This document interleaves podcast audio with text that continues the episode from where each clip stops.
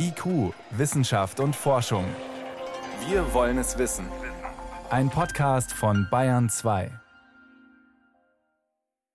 Nein, nach eigentlich allem, was man bisher weiß, verstärken die Schulen die Pandemie nicht. Schülerinnen und Schüler stecken sich durchaus untereinander an, aber sie infizieren offenbar so gut wie nie ältere Schüler oder Erwachsene. Hier sehen wir, dass wir bei den 5- bis 11-Jährigen als auch bei den 12- bis 20-Jährigen letztendlich keinen Einfluss auf andere Altersgruppen feststellen können, zumindest in den Daten, den bayerischen Daten, die wir analysiert haben. Sagt Göran Kauermann, Professor für Statistik an der LMU München, der genau dieses Thema für alle bayerischen Landkreise untersucht hat. Wenn, dann ist es andersherum. Es lässt sich anhand der Daten feststellen, dass die Infektionen aus, von den Kindern nicht in die Erwachsenenkohorten getragen wird, wohl aber genau umgekehrt. Die Infektionen in Erwachsenenkohorten werden in die Kinderkohorten getragen.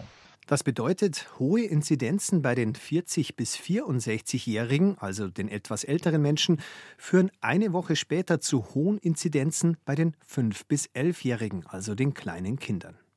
Und ähnlich sieht es das Robert Koch Institut. Schülerinnen und Schüler stecken sich gegenseitig an, aber übertragen das Virus kaum auf Ältere. Eine größere Rolle spielen Lehrer und Erzieher. Gibt es einen Ausbruch in der Schule, dann sind praktisch immer Lehrerinnen oder Lehrer mit von der Partie. Allgemein wird deshalb vermutet, dass viel öfter Pädagogen die Kinder anstecken als umgekehrt. In Zahlen des Robert Koch Instituts, das Risiko für einen Lehrer Teil eines Schulausbruchs zu sein, ist ungefähr sechsmal so hoch wie für eine Schülerin, einen Schüler. Wobei man dazu sagen muss, dass Schulausbrüche eher kleinere Ausbrüche sind. Sie betreffen meistens um die zwei, drei, vier Personen, nur selten mehr.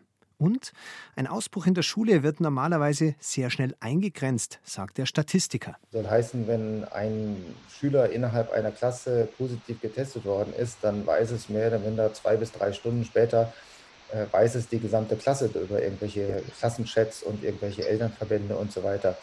Wohingegen die Mitteilung über das Gesundheitsamt äh, meist erst ein paar Tage später überhaupt eintrudelt. Und nicht zu vergessen, zumindest aus epidemiologischer Sicht, in den vergangenen Wochen waren es trotz Notbetreuung in den Kitas und Wechselunterricht in den Grundschulen ziemlich eindeutig die Menschen in Büro, Werkstatt und Fabrik, die die Infektionen haben weiterlaufen lassen. In Zeiten des Lockdowns sehen wir, dass das Inzidenzgeschehen weitestgehend bestimmt wird von den Inzidenzen der 25 bis 65-Jährigen.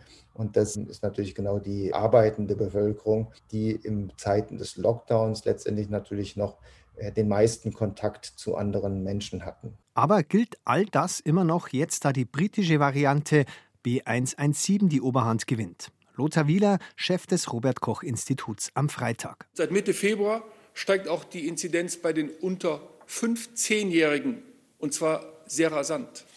Wir sehen auch wieder mehr Kita-Ausbrüche, sogar noch mehr als vor Weihnachten. Es könnte sein, dass hier die noch ansteckendere Variante B117 eine Rolle spielt. B117 breitet sich ja insgesamt sehr rasch in Deutschland aus. Das stellt auch Kauermann für Bayern fest. Bei den Jüngeren steigen die Inzidenzen zurzeit stärker als bei den Älteren. Kein Mensch weiß bislang, woran das liegt. Auch die Wissenschaftler in Großbritannien nicht, wo B117 ja schon länger umgeht. Das ist derzeit der große Unsicherheitsfaktor bei allem, was man über Schulen weiß. Johannes Hübner, Professor und pädiatrischer Infektiologe am Haunerschen Kinderspital in München, schreibt auf BR-Anfrage: Dass der Anstieg durch die Kitas und Schulen kommt, glaube ich nicht. Wir sind gerade mit zwei Schulstudien am Start und haben bisher keinen einzigen Fall.